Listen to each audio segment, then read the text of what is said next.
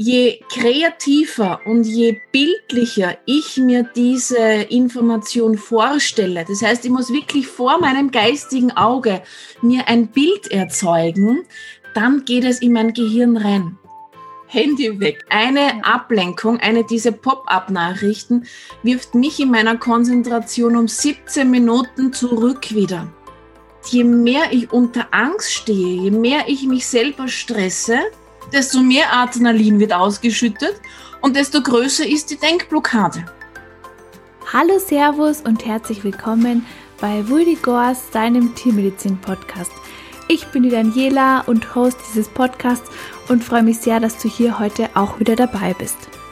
Heute widmen wir uns insbesondere unserem Gehirn. Denn ich habe die Gedächtnistrainerin und Keynote-Speakerin und Buchautorin Petra M. Binder zu Gast. Und Petra gilt seit 2004 in Österreich als Expertin für Gedächtnis- und Konzentrationsmanagement. Das ist natürlich ein super Thema für alle, die sich im Studium befinden. Vor allem jetzt, ähm, wie es wahrscheinlich bei den Hörern dieses Podcasts der Fall sein wird, im Tiermedizinstudium, wo man sich ja vor Stoff oft nicht mehr retten kann, kann man eben diese Merktechniken super gebrauchen. Und da ich das Intro jetzt mal ein bisschen kürzer halten will, würde ich sagen, legen wir gleich mal los damit. Und ich wünsche dir ganz viel Spaß bei der Folge.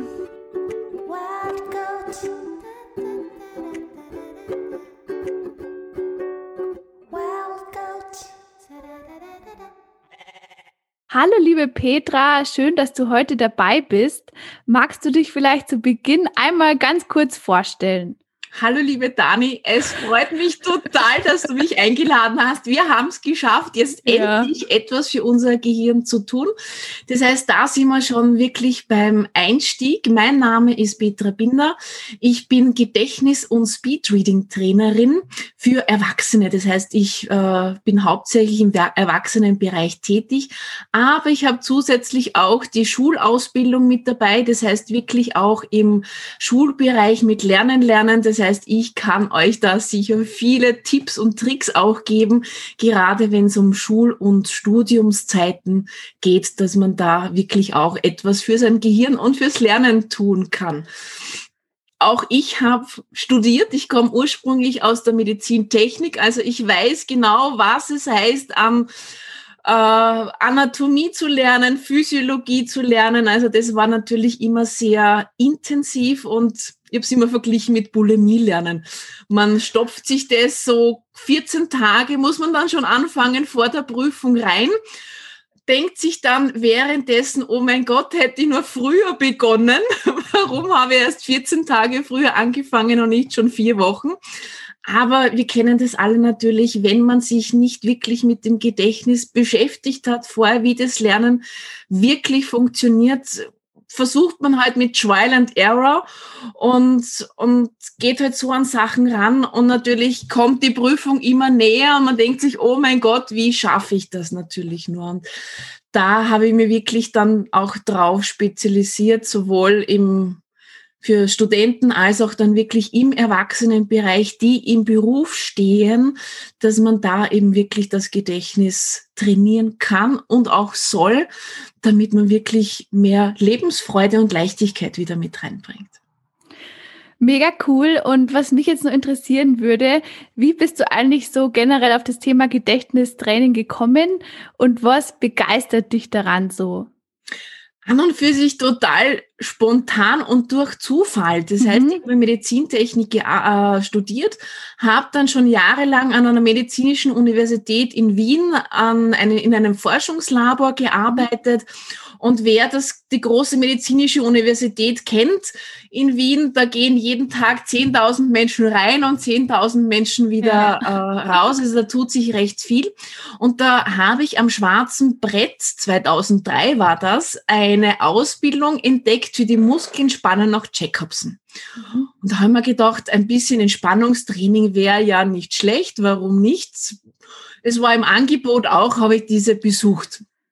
Und, und es war aber nicht als, als Kursteilnehmer, dass du quasi einen Entspannungskurs magst, sondern wirklich auch, dass du es erlernst, wie du es anderen beibringen kannst. Also wirklich so eine kleine Trainerausbildung. Und frohen Mutes haben wir gedacht, gut, an der Medizinischen Universität, ich hänge da meinen ersten Kurs aus. Und zu meiner Schande, ich hatte keine einzige Anmeldung. habe gedacht, oh mein Gott, was ist da passiert? Und habe mich dann ein bisschen wirklich interessiert darum, bin draufgekommen, diese ganzen Entspannungstechniken machen alle Coaches, alle Trainer, Ärzte können das, die machen das alles in ihrem Portfolio mit. Und haben wir gedacht, okay, das ist zu wenig. Ich brauche ein bisschen mehr. Und eben in diesem Zyklus drinnen bin ich dann auf das Gedächtnistraining gestoßen und haben wir dann so ein bisschen äh, Intro. Ich habe eben wirklich in Salzburg die Ausbildung zur Gedächtnistrainerin gemacht. Das heißt, ich habe auch ein Zertifikat dafür.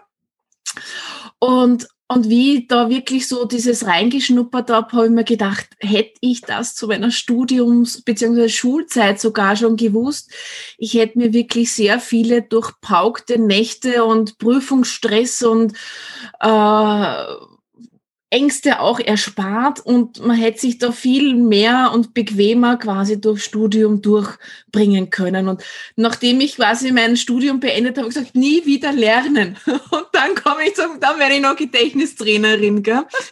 Und, und wenn man dann eintaucht, geht so wirklich, wie wenn man in so eine Welt eintaucht, da gehen Horizonte auf, die wirklich sensationell sind.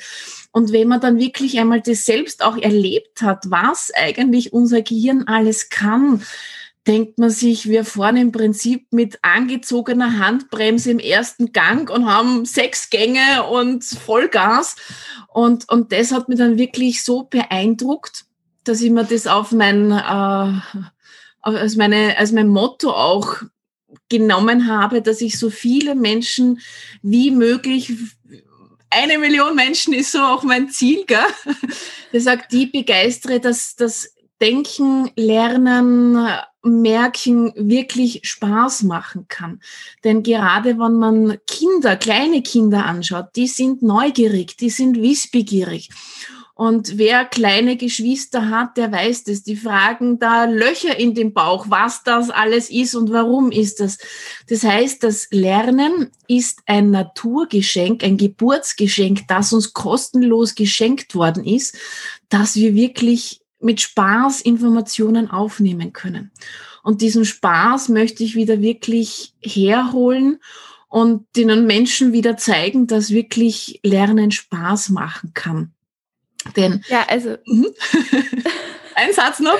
Denn die Fähigkeiten des 21. Jahrhunderts sind wirklich schnell Informationen aufnehmen. Wir sind mittlerweile im digitalen Zeitalter. Und wenn man sieht, wir werden mit Informationen beschallt. Und, und deswegen ist schnell Informationen aufnehmen eine entscheidende Sache, diese auch schnell abrufbereit zu haben, schnell Informationen auch zu lernen, äh, zu lesen und flexibel zu denken. Also diese vier Themen könnt ihr euch wirklich auch so mal bewusst werden, dass die die Skills des 21. Jahrhunderts schon sind und auch immer verstärkt auch werden. Mhm. Und jetzt mal so ganz provokant gefragt, wieso braucht man eigentlich jetzt heutzutage überhaupt nur Gedächtnistraining, wenn man sowieso alles googeln kann? Es hat ja sowieso so ziemlich jeder immer sein Handy dabei und sobald man irgendwas vergisst oder irgendwas nicht weiß, dann googelt man es einfach schnell. Ähm, deswegen jetzt meine Frage, was bringt einem eigentlich Gedächtnistraining? Natürlich. Wir verlagern alles raus an das Handy. Ja. Das ist unser zweites Gehirn. Nur Nummer eins ist natürlich, es gibt noch keinen Computer, der besser ist als unser Gehirn. Mittlerweile kommen schon die äh, künstlichen Intelligenzen recht gut ran, aber was denen schon noch so fehlt, ist wirklich auch mit Emotionen zu tun zu mhm. haben. Das heißt, so wirklich gute Geräte gibt es nicht. Und wenn du dir jetzt dein Handy hernimmst, ist das weit nicht so toll wie dein Supercomputer, den du eigentlich im Gehirn drinnen hast. Und wir können, das einzige Problem, was wir haben, ist, wir können unseren Supercomputer nicht steuern. Du kannst dir vorstellen, wir haben einen riesen Schaltpult und können vielleicht nur ein- und ausschalten. Frustriert natürlich. Dann nehmen wir lieber das Handy, wo ich das auslagern kann natürlich. Sicher, wir können googeln, aber googeln kostet genauso Zeit, beziehungsweise muss ich auch wissen, wonach suche ich, beziehungsweise muss ich auch immer hinterfragen, ist diese Information auch richtig? ein, eine Buchempfehlung auch für alle, die sich damit befassen, weiter befassen möchte. Herr Manfred Spitze, ein deutscher Gehirnforscher, hat vor einigen Jahren das Buch geschrieben, Die digitale Demenz. Provokativ gesprochen, verblöden wir auf, auf gut Deutsch auf, äh, aufgrund der Technik. Denn auch das Gehirn ist wie ein Muskel. Wenn ich den nicht trainiere, verkümmert es. Das heißt, wir werden immer blöder, wenn ich es nicht tue. Und ein gutes Gedächtnis macht irrsinnig viel Eindruck.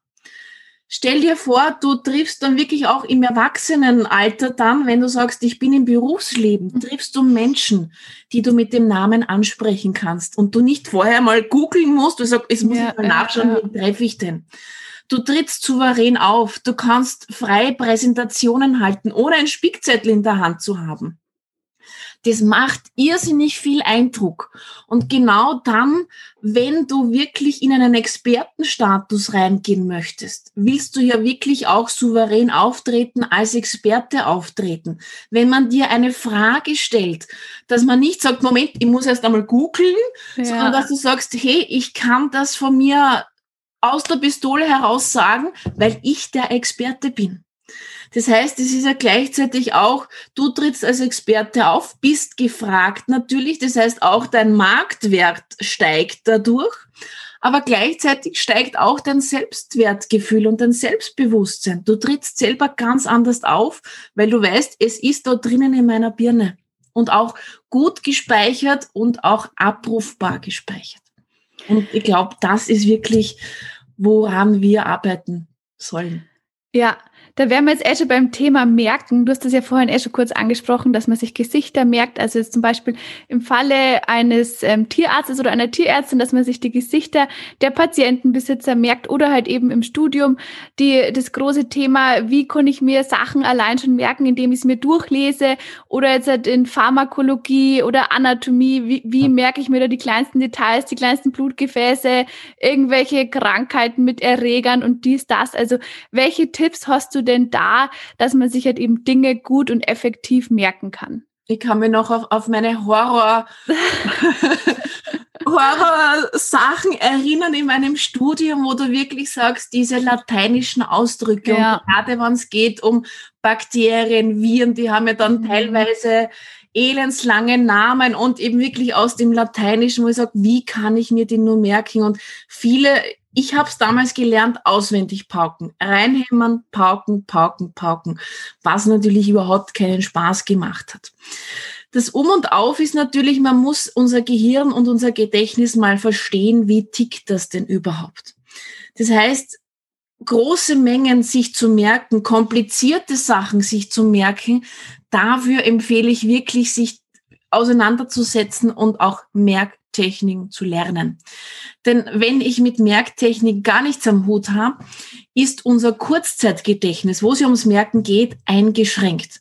Das heißt, wir haben keinen unendlichen Speicher, so wie es im Langzeitgedächtnis ist. Das heißt, wenn es mal im Langzeitgedächtnis drinnen ist, äh, brauchen wir ungefähr sechs bis acht Prozent Speicherplatte, die belegt ist. Das ist aber im Langzeitgedächtnis. Das Kurzzeitgedächtnis hat nur einen begrenzten Speicher und der ist sogar ganz klein. Sieben plus minus zwei Plätze, also Informationen haben in meinem Kurzzeitgedächtnis Platz. Jetzt, wenn ich mir 30 Bakterien hernehme zum Beispiel, ja. jetzt setze mich hin, pauk diese und habe sie auch wirklich gut gepaukt. Und wenn ich sie wiederhole, sind nur sieben plus minus zwei bis neun wieder abrufbar. Und das frustriert extrem. Das heißt, wenn ich 30 lerne und weniger als ein Drittel ist nur vorhanden und da, ist es so demotivierend, dass ich mich hinschleppe und sage, jetzt muss ich schon wieder für Bakteriologie lernen. Jetzt muss ich Anatomie lernen. Ich muss die Blutgefäße lernen. Das ist irrsinnig mühsam. Und dadurch ist auch im Gehirn ein Programm aktiv, wo ich sage, ich merke mir das eh nicht. Und da gehen natürlich negative Programme auch noch los zusätzlich dazu. Ne? Und es sollte ja wirklich so sein, dass du sagst, hey, ich setze mich hin, hab Spaß beim Einspeichern weil es Interessante ist, wenn du Spaß beim Einspeichern hast, hast du vice versa auch wieder Spaß beim Abrufen und beim Erinnern. Mhm. Wenn man mit unter Stress und Druck einspeichert und sagt, das merke ich mir nie und oh mein Gott und die Prüfung kommt auch immer näher. Das heißt, je mehr ich mir diesen Stress noch dazu speichere, rufe ich diesen Stress auch bei der Prüfung mit ab. Mhm. Ganz was Wichtiges. Und für die Merktechnik gebe ich euch gleich einen die ersten Tipp mit. Je kreativer und je bildlicher ich mir diese Information vorstelle, das heißt, ich muss wirklich vor meinem geistigen Auge mir ein Bild erzeugen, dann geht es in mein Gehirn rein. Und vielleicht kennt ihr auch diesen Ausspruch, jeden Blödsinn merkt man sich. Ja. Und, und da setzt eben diese Technik drauf an. Das heißt, es ist in dem Sinn kein Blödsinn, sondern eine Kreativmethode. Je skurriler ich mir Informationen vorstelle, umso leichter. Um nochmal auf die Gesichter von den Patienten draufzukommen. Denkt mal an Karikaturisten. Was machen die? Die nehmen ein Merkmal raus aus dem mhm. Gesicht meistens, machen das skurril, un verändern das. Das heißt, große Nase, große Ohren und haben Spaß dabei und so merken sie sich das. Das heißt, wenn ich mich an, an Menschen erinnern will, nehme ich mir ein Merkmal raus, vergrößert es, mache das mit irrsinnig Spaß und Humor und so kann ich mir dann das beim nächsten Mal wieder denken, okay, das war der mit der großen Nase. Ha, hurra, das, und somit kann ich es mir merken. Und darum ist das ganz ein wichtiger Faktor, die positiven Emotionen, Humor mit ins Merken reinzubringen. Man kann sich Blutgefäße lustig vorstellen. Man kann sich Bakterien lustig vorstellen. Das heißt wirklich diese Namen kreativ vorstellen. Und da äh, heißt dann wirklich anzusetzen.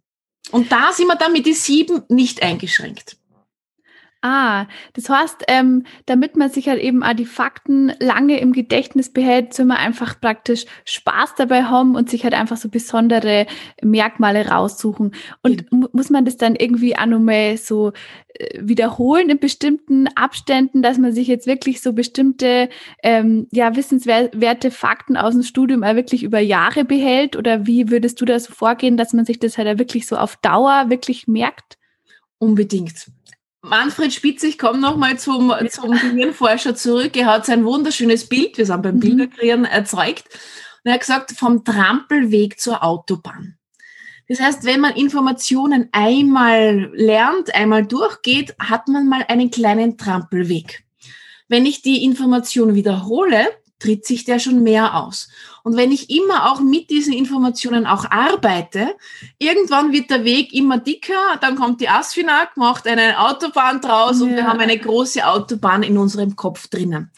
Und dann kann man sich wirklich vorstellen, wie schnell kann ich mich auf einen Trampelweg bewegen und wie schnell auf einer Autobahn. Das heißt, wenn ich Informationen nur einmal gelernt habe, können dieser Trampelweg sehr rasch auch wieder verwachsen. Das heißt, da findet dann das Vergessen statt. Arbeite ich aber mit dieser Information, weil ich etwas lese darüber, weil ich mich damit beschäftige, weil ich es vielleicht im Studium live sehe, weil ich das schon im Praktikum sehe. Das heißt, je mehr ich mich mit diesen Informationen umgebe, desto mehr tritt sich meine, mein Trampelweg aus und wird zu einer Autobahn. Und da gibt es jetzt den nächsten Tipp gleich. Es gibt bei der Wiederholung die Einser-Regel. Mhm. Das heißt, ich muss wiederholen, um meine Autobahn auszudrehen. Man sagt eine Stunde danach, beziehungsweise äh, so am gleichen Tag nochmal wiederholen. Dann einen Tag danach, das heißt wirklich, um auch äh, die Information von gestern nochmal zu wiederholen wichtig ist, eine Wiederholung ist ein Gedanke, dass die Information kurz nochmal ins aktive Gedächtnis zurückkommt. Mhm. Kein neues Lernen. Das heißt, ich brauche mich nicht hinsetzen, nochmal Zeit investieren, sondern einfach nochmal den Gedanken, was habe ich mir gestern für ein lustiges Bild zu meinem Bakterium gemerkt. Ja. Das heißt, ihr habt nochmal Spaß mit dabei. Einen Tag danach, eine Woche danach, das heißt auch eine Woche später wiederholen ein Monat danach. Mhm. Wenn es wirklich in die Langfristigkeit gehen soll, spricht man dann von einem halben Jahr noch, macht eine kleine Zwischeneinschub dann noch und ein Jahr danach. Dann hat man wirklich eine schöne Autobahn ausgetreten. Das ist der Idealfall. Was tue ich, wenn ich mich nach einem Monat nicht mehr daran erinnern kann? Wir fangen wieder ganz von vorne an. Dann geht's wieder, da muss ich mir überlegen, welches Bild kann ich, wie kann ich das Bild verbessern? Und dann wieder muss es das durchlaufen. Und es gibt Informationen, die den Optimalweg gehen. Und es gibt Informationen, die halt wirklich ein bisschen öfters gehen. Und vergessen heißt jetzt nicht, dass du einen Fehler gemacht hast, sondern dein Bild war nicht optimal gemerkt zu werden. Das heißt, du musst mehr an deiner Skurrilität noch arbeiten und gerade Kinder und Teenager und Studenten sind dann auch sehr kreativ. Wenn ich oft dann mit Erwachsenen zusammenarbeite, die dann vielleicht schon 40, 45 plus sind, da ist es schon viel mehr Herausforderung, lustig und kreativ zu denken. Ja. Also auch die Wiederholung ist ein wichtiger Faktor. Jetzt haben wir nur eine Frage dann reinbekommen zum Thema Selbstmotivation. Und zwar ist ja oft so, dass man dann schon äh, Wochen davor weiß, dass man Prüfung hat, aber man schiebt immer bis zum Schluss irgendwie raus dafür zu lernen. Hast du da irgendwelche Tipps, wie man sich denn selber davon überzeugen kann, einfach mal früher anzufangen? Oder sind da manche Menschen einfach ein hoffnungsloser Fall, so wie ich zum Beispiel? Hoffnungslos ist niemand. niemand. Und zwar Motivation teilt man in zwei Faktoren. Mhm. Es gibt eine Motivation, die von innen kommt, dieses Feuer, was von innen brennt. Das ist die intrinsische Motivation. Und es gibt auch die extrinsische Motivation, das heißt die Motivation, die von außen kommt. Fokus sollte aber darauf liegen, dass du die intrinsische Motivation nährst, dass du sagst, dein eigenes Feuer. Und da ist natürlich ganz wichtig, dass du dir die Frage stellst, warum möchte ich das überhaupt? Warum möchte ich Veterinärmedizinerin werden? Und diese Frage beantwortest du für dich. Gleich eine Frage an dich. Warum möchtest du Tierärztin werden? Ja, das ist eine gute Frage. Ähm, das hat eigentlich mehrere Gründe bei mir. Also zum einen, weil ich halt eben aus der Landwirtschaft komme und deswegen halt einfach schon immer mit Tieren zu tun hatte. Zum anderen habe ich halt eben auch das medizinische Interesse, einfach so, wie funktioniert der Körper, wie geht man mit Krankheit um. Und ähm, drittens, ich finde halt einfach Tiere als Patienten wirklich irgendwie auch interessanter, weil ich glaube, dass ich beim Menschen nicht so gut damit klarkommen würde, wenn jetzt da irgendwas schief geht, wenn der halt dann stirbt, weil es dann doch nur mal was anderes ist. Mhm. Und ähm, viertens ist es aber auch so, dass ich Menschen auch mag. Also es ist jetzt nicht so, dass ich jetzt sage, ich werde jetzt Tierärztin, weil ich keine Menschen mag, weil ich glaube, das würde halt eben auch nicht funktionieren. Mhm. Ja. Wenn du jetzt so bewertend drüber gehst, was ist so dein richtiger, wo ich sage, das ist so dein Top-Highlight? Du hast jetzt zwar vier gesagt, aber was ist so dein oberster? Äh ja, ich glaube, ich glaube, das Highlight ist eigentlich, ähm, dass ich es halt wirklich total, also ich, ich wollte halt auf jeden Fall einen Beruf haben, der wo er wirklich wichtig ist, also mhm. auch für mich. Also, dass ich halt am Ende des Tages sage, okay, ich mache jetzt wirklich was Sinnvolles. Und ich finde, es gibt eigentlich nichts Sinnvolleres, als einem Tier zu helfen, Krankheiten zu heilen und halt eben dafür zu sorgen, dass es halt eben nicht stirbt, sondern einfach wieder gesund mhm. wird. Das Hast du ein Schlüsselerlebnis dadurch? Da schon mal erlebt? Ich glaube, da gibt's mehrere. Einfach, wenn jetzt bei uns zum Beispiel äh, auf dem Bauernhof irgendein Viech krank war und dann halt eben der Tierarzt gekommen ist und dann noch war es wieder gesund. Das war einfach so schön für mich, weil äh, das ist halt einfach nie schön, wenn Tiere krank sind und leiden und wenn es dann halt einfach irgendwie durch, durch Spritzen oder sonstige Behandlungen da einfach was machen kannst. Das finde ich halt einfach so richtig schön und einfach, ja, wichtig. Genau.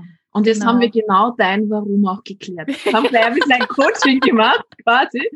Das heißt, je genauer. Es wichtig ist, ja. wirklich, dass du dein Warum mhm. definiert hast, bring es auch irgendwie zu Blatt, mach eine Collage vielleicht auch drauf okay. äh, mhm. auch draus, dass du das wirklich aufklebst, dass du sagst, ich mache es sichtbar zum Beispiel. Ich habe auf meinem Schreibtisch meinen Diamanten zum Beispiel liegen. Und der symbolisiert für mich, ich habe so viele Gehirndiamanten, die ich mhm. weitergeben kann. Und die kann, den kann ich angreifen. Heißt natürlich, ich habe einen, ein taktiles, mhm. mein taktiles Sinn. Und wenn ich halt sage, mir freut's überhaupt nicht zu lernen, dann greife ich den an und sage, ah ja, genau, und deswegen mache ich es und ja. deswegen fange ich jetzt auch an. Das heißt, mach es wirklich dein Warum sichtbar im Raum bei dir, wo du wirklich bist. Und Schlüsselerlebnis habe ich dich deswegen gefragt, weil wenn man durch Emotionen getriggert ist, mhm. bekommt man, schürt man dieses innere Feuer, weil dann weißt du, dass man, für diesen Sinn mache ich es auch.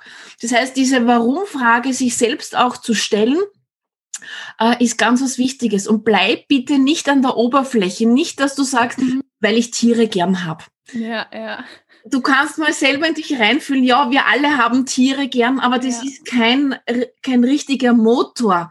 Das heißt, du musst überlegen, wie starte ich den? Was treibt mich wirklich an?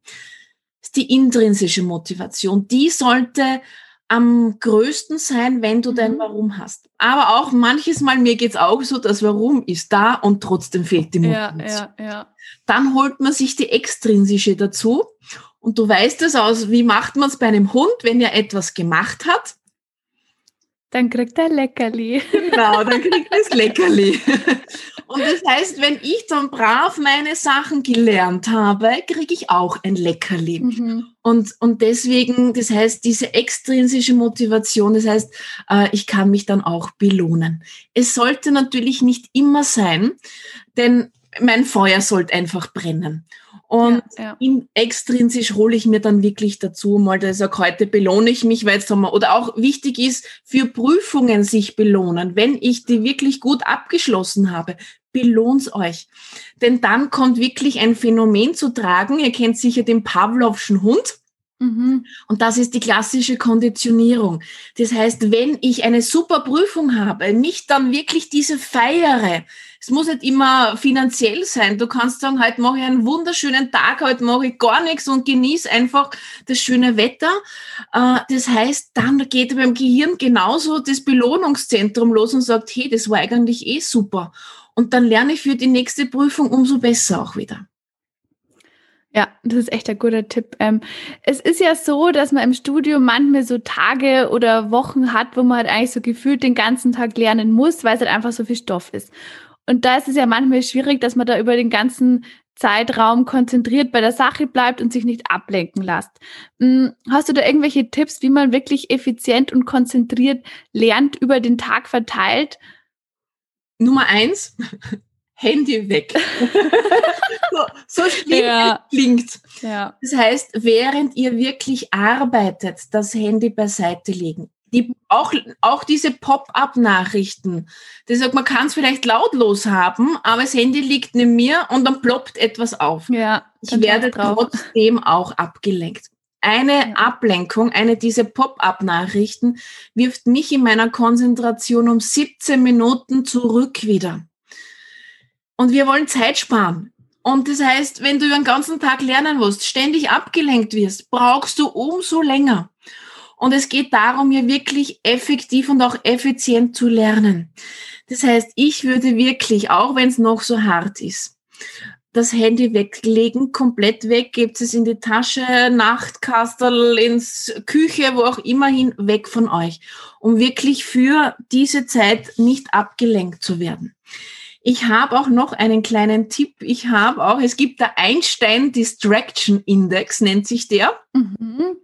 Und das heißt, ich habe hier auf meinem Post-it was Lustiges stehen. Und zwar, das wird mich nicht mehr ablenken. Heißt, ich arbeite und da kommt irgendwie ein Gedanke oder eben ein, eine Nachricht und ich lasse mich ablenken. Ich stoppe meine Tätigkeit lese mir diesen Satz laut vor. Das heißt, es, ich habe meine Taktil, ich habe den Mund, Mundmuskulatur mit dabei, ich sehe es und ich höre es auch. Das heißt, ich gehe durch drei Kanäle durch, dass in meinem Gehirn sage, hey du, Das wird mich nicht mehr ablenken. Und es geht dann darum, wirklich meine Ablenkungen zu reduzieren. Das heißt, es ist vielleicht am Anfang habe ich zehn Ablenkungen während meiner Lernphase, dann habe ich nur mehr neun, dann acht und es geht wirklich darum, in dieser Lernphase keine Ablenkungen mehr zu haben. Es gibt auch noch wirklich, dass ihr auch Pausen einlegt. Ich kann nicht durchgehend zwei Stunden lang lernen. Das geht mit meiner Konzentration nicht. Das heißt, ich würde euch mal empfehlen, selbst ein Selbsttest zu machen. Wie lang kann ich mich denn generell konzentrieren? Mhm. Durchschnittlich sagt man 30 bis 60 Minuten lang. Das muss man testen, ist individuell. Das heißt, ihr ermittelt mal, wie lang kann ich mich konzentrieren. Danach brauche ich eine Pause. Und eine Pause heißt nicht aufs Handy schauen und Social Media weitermachen, sondern für fünf Minuten kurz mal das Hirn durchlüften, Sauerstoff reinlassen, vielleicht wichtig ist was trinken, auch was essen. Mein Gehirn, wenn es hochaktiv ist, braucht es irrsinnig viel Energie natürlich auch damit. Gell? Äh, und dann wieder weiterzumachen. Es gibt auch mal, ihr könnt es mal googeln, ich kann es jetzt nicht so ausführlich beschreiben, die Promodoro-Technik. Mhm. Das heißt, da, die geht zwar nicht so lange, man kann das wirklich so in viermal machen, indem dass ich 25 Minuten hochkonzentriert arbeite, fünf Minuten Pause mache, wieder 25 Minuten arbeite, fünf Minuten Pause.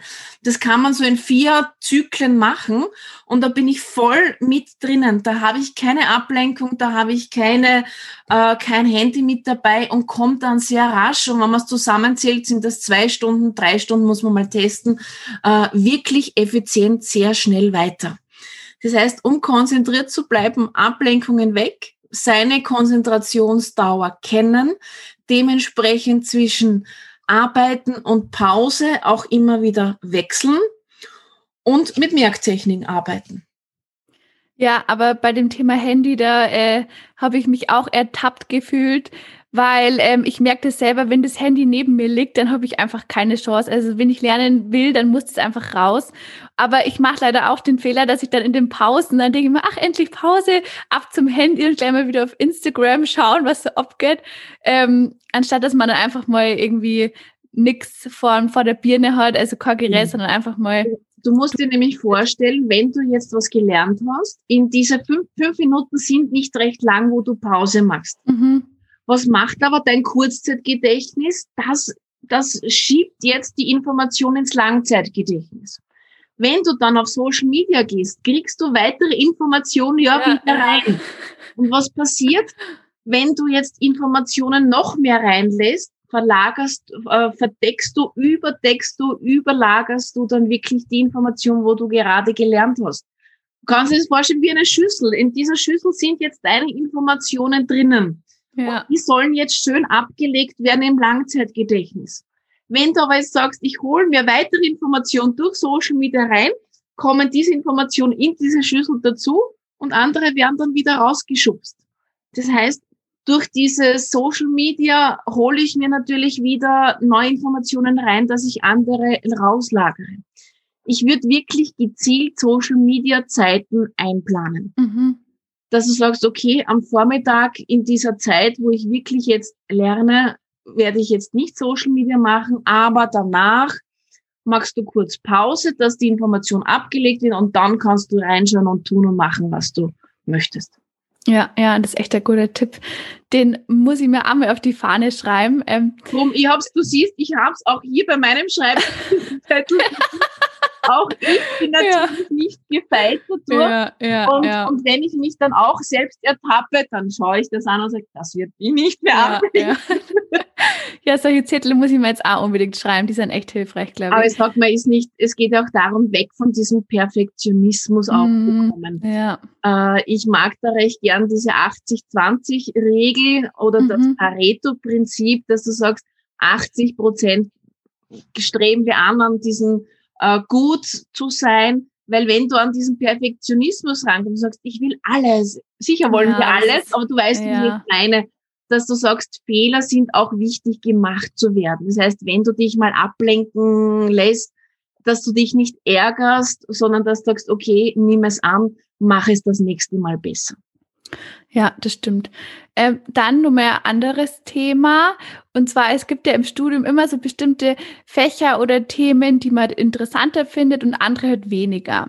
Und natürlich merkt man sich die interessanten Sachen leichter als die uninteressanten. Und deswegen jetzt die Frage, wie man sich denn so uninteressanten Stoff irgendwie trotzdem so aufbereiten kann, dass man sich den auch gut merken kann. Hast du da irgendwelche Tipps und Tricks? Wir kommen wieder zurück zur Merktechnik, ja. dass ich wirklich Spaß habe, wo du sagst, okay, mit, mit Bakterien habe ich jetzt, mhm. oder mit Krankheiten, Pathologie habe jetzt so gar nichts am Hut. Ja, sag, ja. Okay, ich tauche halt dann wirklich zwar dann ein, ich gehe halt, frag wieder das Warum, was mhm. bringt mir das, dass ich über Krankheiten lerne, dass ich Pharmakologie lerne, was bringt es mir?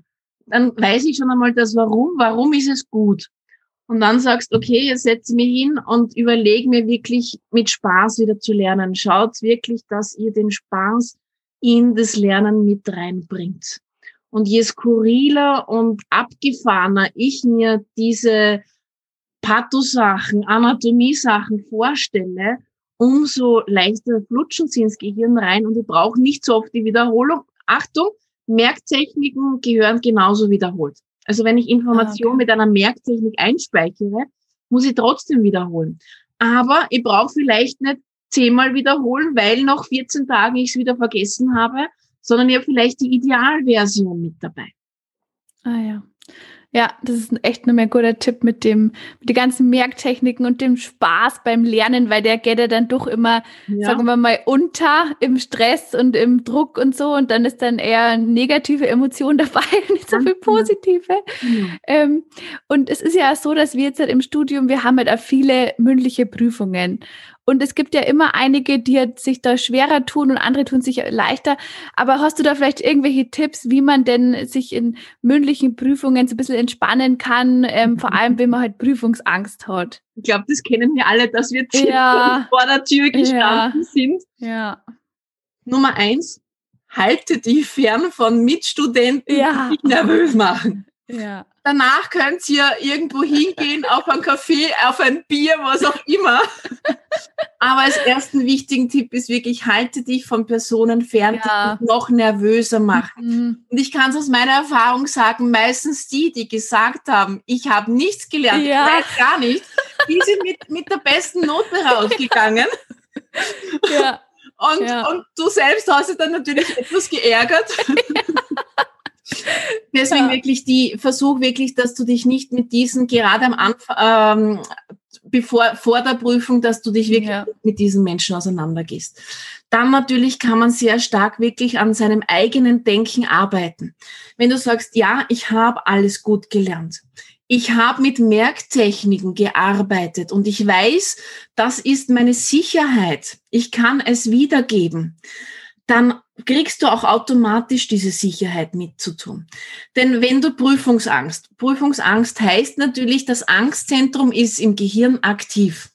Was, wie reagiert der Körper drauf? Ihr kennt das alle, man verspannt sich hinten, mhm. die schwitzigen Hände kommen, der Puls steigt. Das sind ja. diese typischen Stressreaktionen die brauchen wir auch und die sind auch noch aus Ursteinzeit bei uns vorhanden. Denn als der Säbelzahntiger vor uns gestanden ist, haben wir natürlich reagieren müssen. Ja. Und entweder haben wir den Speer in der Hand gehabt, haben wir angegriffen, das heißt Angriff ist eine Stressreaktion. Haben wir gute Schuhe angehabt, sind wir davon gelaufen. Das heißt Flucht. Oder wir haben uns totgestellt und haben gesagt, ich bin ein Baum und hoffen, der Säbelzahntiger geht vorbei.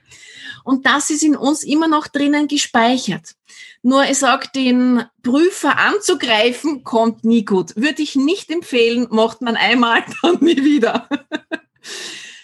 Flucht sieht man dann die, man muss dringendst immer aufs Klo gehen. Ja. Das heißt, das ist einmal eine Fluchtreaktion, dass ich mhm. ständig am Klo sitze.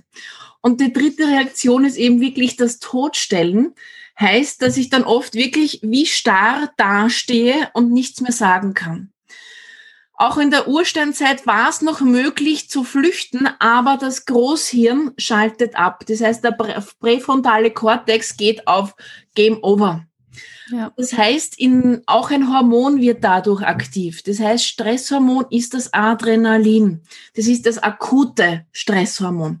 Und das ist nämlich heimtückisch, weil es sich uns, zwischen unsere Nervenzellen hineinsetzt mhm. und eine Denkblockade macht. Mhm. Das heißt, je mehr ich unter Angst stehe, je mehr ich mich selber stresse, desto mehr Adrenalin wird ausgeschüttet und desto größer ist die Denkblockade und unter größeren Druck ich auch eingespeichert habe, rufe ich vor der Prüfung diesen Druck auch wieder mit dazu ab. Achtung, gell? Mm. Das heißt, wir schaukeln das Adrenalin auch noch vor der Prüfung automatisch durch unseren Lernprozess noch mehr hoch.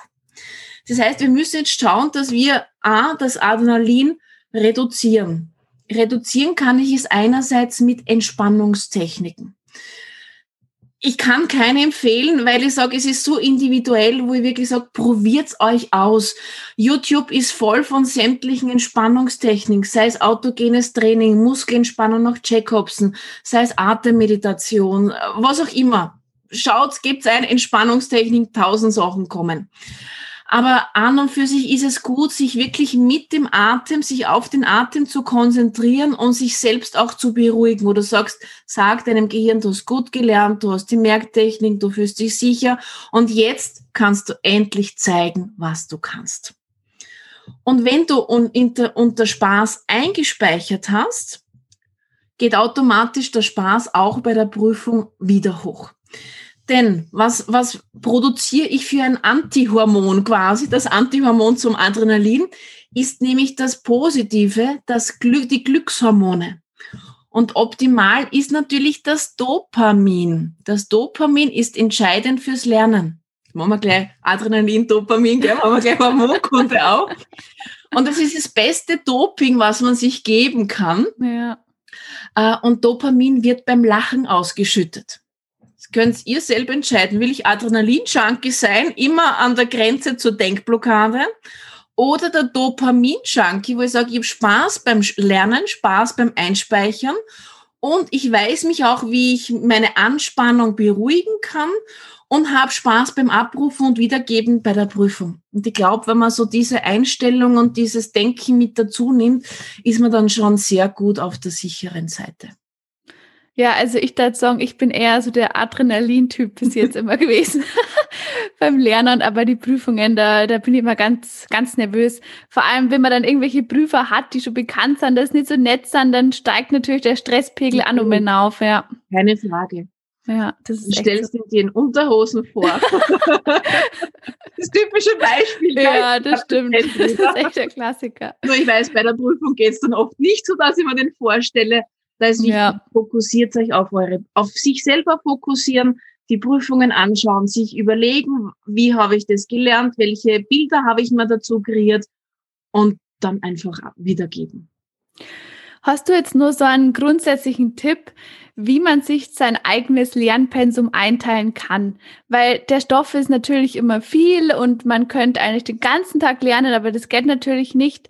Ähm, natürlich ist da jeder anders, das ist eh klar, aber vielleicht so grundsätzlich, wie geht man davor, dass man sich das da halt so sinnvoll ähm, einteilt? Ich würde wirklich einmal äh, planen. Es, mhm.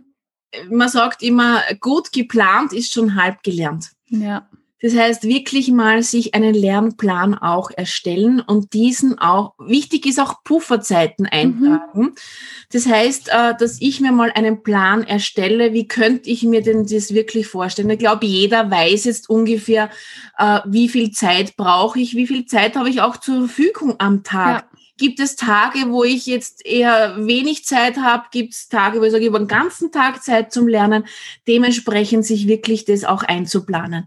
Pufferzeiten sind deswegen auch wichtig, weil es kommt immer meistens was Unvorhergesehenes dazwischen. Und dass ich auch wirklich nur sage, ich habe noch einen Tag, zwei Tage Puffer, wo ich sage, okay, heute habe ich mal wirklich nichts gelernt, weil das war einfach, dann hast du noch Zeit auch dafür. Dann wirklich Konzentration auch schauen. Schau wirklich, wann für dich deine Prime Time ist. Wann kannst du besonders gut lernen? Dann legst du diese, diese Tätigkeit auch in diese Sache rein. Wenn du sagst, ich bin kein, keine Nachteule, wirst du nicht bis um 10 am Abend durchlernen. Mhm. Das bringt nichts mehr. schau wirklich deinen Biorhythmus auch anschauen, und sag, wo bin ich denn wirklich gut drauf, dass ich auch lernen kann. Nicht in den Tiefs lernen, weil das bringt wirklich nichts. Und dementsprechend wirklich zu organisieren wann lerne ich wirklich was? Und ich empfehle dann auch immer, wenn ich meinen Plan erstelle, dass ich vorne immer so ein kleines Kästchen mache, dass ich es abhaken kann. Das ist oft so ein Auslöser, eine Dopaminauslösung. Ich ich habe das heute gelernt, ich freue mich drüber, hackel drüber. Und wenn man das wirklich täglich auch macht, äh, schüttet man automatisch auch wieder Dopamin aus, dass ich am nächsten Tag das wieder machen werde. Also ohne Planung schaut das halt wirklich schlecht aus, denn dann komme ich ins Chaos rein. Ja, ja. Wenn ich sage, ich fange halt mal an und nehme einmal die ersten 50 Seiten her zu lernen äh, und morgen mache ich 30 und irgendwann habe ich nur 10 und du verlierst den Überblick. Und der Überblick ist doch das Um und Auf, weil währenddessen du auch Adaptionen magst beim Plan, wo du sagst, uh, ich habe mir doch zu viel eingeteilt, kann ich es vielleicht ein bisschen anders noch strukturieren. Es soll nicht sein, dass du mit einer langen Zunge da hängst und sagst, puh, ja. äh, geht einfach nicht. Und das ist ein Lernprozess. Vielleicht passt bei der ersten Prüfung noch nicht so und du hast vielleicht nicht dieses Ergebnis, so wie du dir es vorgestellt hast. Aber aus diesem Lernen, aus diesem unter Anführungszeichen bitte Fehler, was ja kein Fehler ist, sondern lernen wir und sagen, okay, bei der zweiten Prüfung plane ich ein bisschen besser, ein bisschen anders und du wirst sehen, mit jedem Mal neu planen wirst du dann so schon dich selber auch kennen, dass du sagst, und jetzt weiß ich schon, wie ich wirklich damit umgehen soll. Ja, ich bin auch jemand, ich schreibe meine To-Do-Listen immer so voll, dass ich es eh nicht schaffe. Und dann bin ich wieder sauer auf mich am Ende des Tages, weil ich mir denke, ich habe es wieder nicht geschafft. Ähm, ja, das ist halt immer so eine Sache, gell, bis man halt so wirklich herausfindet, wie viel schafft man eigentlich an einem Tag und ähm, dass man sich nicht zu viel auflädt, weil sonst wirkt es ja wieder total demotivierend. Und es ist jetzt ganz schwierig, dort das, das optimale Rezept ja. mitzugeben, weil jeder individuelle mhm. Vorerfahrungen hat. Manche wenden schon indirekt äh, Merktechnik an und wissen gar nicht, dass sie schon eine Merktechnik machen. Gell? Ja, stimmt. Äh, und, und der andere wendet gar keine auf. Der, der plagt sich halt wirklich wieder. Mhm. Das heißt, äh, darum ist es so schwer, wirklich eine, eine, einen Plan jetzt da vorzugeben, sondern den muss man sich individuell selbst mal auch anschauen. Wie lang brauche ich denn für Informationen, zu, ja. bis überhaupt zu merken? Ne? Wenn jetzt die Zuhörer sagen, boah, die Petra ist so cool, die hat es so super erklärt, ähm, wie kann man denn Kontakt zu dir aufnehmen? Welche Angebote hast du denn, die man nutzen kann zum Thema Gedächtnistraining? Also ich weiß ja, gerade im Studium ist es immer sehr finanziell eng. Ja. äh, ich habe für alle für alle Studierenden habe ich ein, sogar, also allgemeines betrifft es nicht nur äh, euch als mhm. Studenten, mhm sondern ich habe ein E-Book gemacht mit mhm. Lernen, Lernen. Das heißt, da habe ich nochmal die besten sieben Tipps auch zusammengefasst. Das kann man sich ganz kostenlos runterladen. Und aktuell, während wir das Interview führen, mache ich auch wirklich eine kostenlose Brain Booster Challenge. Das heißt, fünf Tage, zehn Minuten Videohäppchen, wie kann ich mein Gehirn richtig boostern? Und es gibt auch Merktechniken mit dabei, eben auch, was wir schon ein bisschen besprochen haben, ist natürlich auch mit dabei, aber so richtig ausführlich. Und dass man wirklich merkt, was kann denn überhaupt mein Gehirn? Wir bringen es in fünf Tagen so richtig zum Rocken. Das heißt, es nennt sich die kostenlose Brain Booster Challenge. Ist jeder noch eingeladen, äh, daran teilzunehmen? Sie findet öfters im Jahr statt. Also nicht nur einmal und ihr denkt euch, Mist, jetzt muss ich ein Jahr warten, sondern es gibt sie auch öfters. Das kann ich euch natürlich mal kostenlos anbieten. Wer sich natürlich dann weiter dafür interessieren möchte, biete ich natürlich entweder eins zu eins Coaching an, beziehungsweise mache ich auch Online Mentorings. Das heißt, man muss jetzt nicht extra irgendwo präsent sein, äh, gerade in Zeiten wie diesen auch nicht einfach gewesen. Das heißt, ich mache es auch online.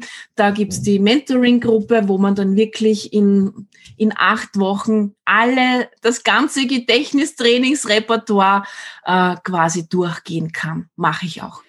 Speedreading auch ein Thema. Ich habe einen ganz günstigen Speedreading-Kurs. Das heißt, wer, wenn sich jemand sagt, ich lese ganz langsam und ich plage mich, diese vielen Informationen äh, durchzugehen. Es gibt einen, einen fertigen Videokurs, wie du deine Geschwindigkeit verdoppeln, verdreifachen kannst. Es liegt jetzt an dir, wie schnell deine Ausgangssituation ist. Aber das biete ich um kleines Geld auch an, diesen Speedreading-Kurs zu besuchen. Ansonsten findest du mich auf meiner Homepage www.petrabinder.com. Ja, richtig cool. Ich werde das auf jeden Fall alles in die Show Notes verlinken, also die ganzen Links und Angebote. Und jetzt halt zum Schluss, jetzt haben wir ja schon am Ende angekommen. Hast du nur irgendeinen Appell? Gibt es nur irgendwas, das du sagen willst? Irgendwas, was vielleicht Mut gibt, ähm, den ganzen Studenten da draußen, die sich äh, durch, den, durch die Stoffmenge quälen? vielleicht hast du ja nur irgendwas. Ein Leitsatz, der mich immer gut äh, begleitet, ist, dein Gedächtnis ist besser, als du denkst. Und ich hole auch noch in zweite, mein zweiter Leitsatz ist immer, Erfolg hat drei Buchstaben. T, U, N, tun. Ja. Und ich glaube, wir wissen alle sehr viel und wir wissen auch, wie wir es besser machen können. Nur Wissen reicht allein nicht. Und nicht angewandtes Wissen heißt eigentlich, dass ich es nicht weiß. Und deswegen wendet wirklich euer Wissen an. Denn Erfolg kommt nur in dem, dass wir es wirklich auch tun. In diesem Sinne, rock your brain. Ja, voll cool. Danke dir, Petra. Das war, das war echt total interessant und ich habe wirklich einiges für mich mitgenommen. Danke dir.